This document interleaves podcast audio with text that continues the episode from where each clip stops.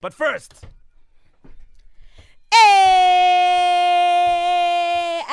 A-H. it's the morning flavor sports quiz. Label is fresh in the ring. The man from East London. Good morning. Morning, how are you? Good champ and yourself. I'm not too bad, huh? Right, let's go to Durban. Your challenger is Ndumiso. Ndumiso, good morning. Hey, hey, Are you good?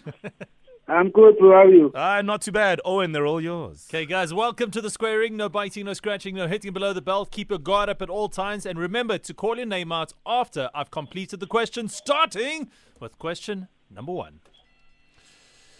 Where will the Springboks end the Gauteng leg of the Champions Trophy Tour today? Lebo, Lebo, Lebo.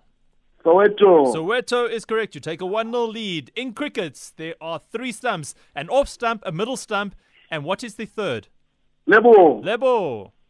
next time. Leg stump is correct. 2 0 he leads. To the nearest meter, what is the distance between two sets of stumps on a cricket pitch? Lebo, Lebo. um, three centimeters. Three centimeters is incorrect. Here's your chance, Ndubiso.